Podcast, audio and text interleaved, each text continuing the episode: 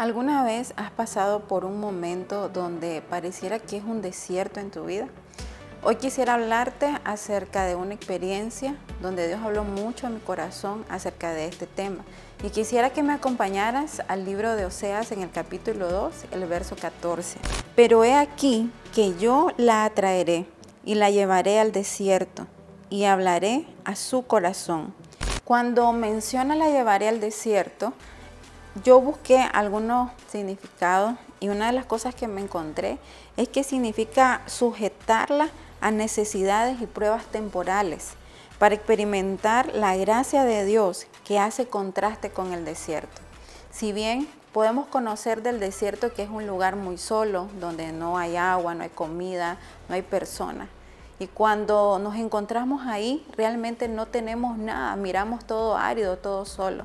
Pero todo esto tiene un propósito, porque Dios nos lleva ahí, sí, para ser probados en algunas cosas, pero no hay una prueba que el Señor nos dé que no podamos soportar. Y otra de las cosas también es que nos lleva a verlo solamente a Él. Cuando no hay nadie más, Él está con nosotros. Él es nuestra agua, nuestro sustento, nuestro pan y nos lleva a depender solamente de Él. Y cuando menciona de que nos va a hablar al corazón, quiere decir que nos va a hablar de forma cariñosa. Y es ahí donde podemos conocer ese amor infinito del Señor, donde podemos conocer un poco más de la paternidad.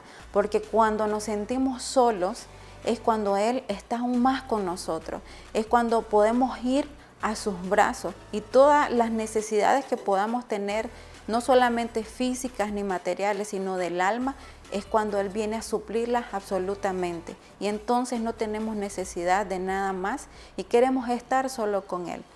No sé si has atravesado por un momento igual o si en este momento estás viviendo algo parecido, pero hoy quiero animarte a que permanezcas fiel. Hoy quiero animarte a que no desistas y que busques solamente a Él, al Padre, que va a suplir todas tus necesidades, pero sobre todo que te va a llevar a aguas de reposo, donde nunca vas a tener sed y donde vas a encontrar deleite. Que el Señor te bendiga, nos vemos pronto.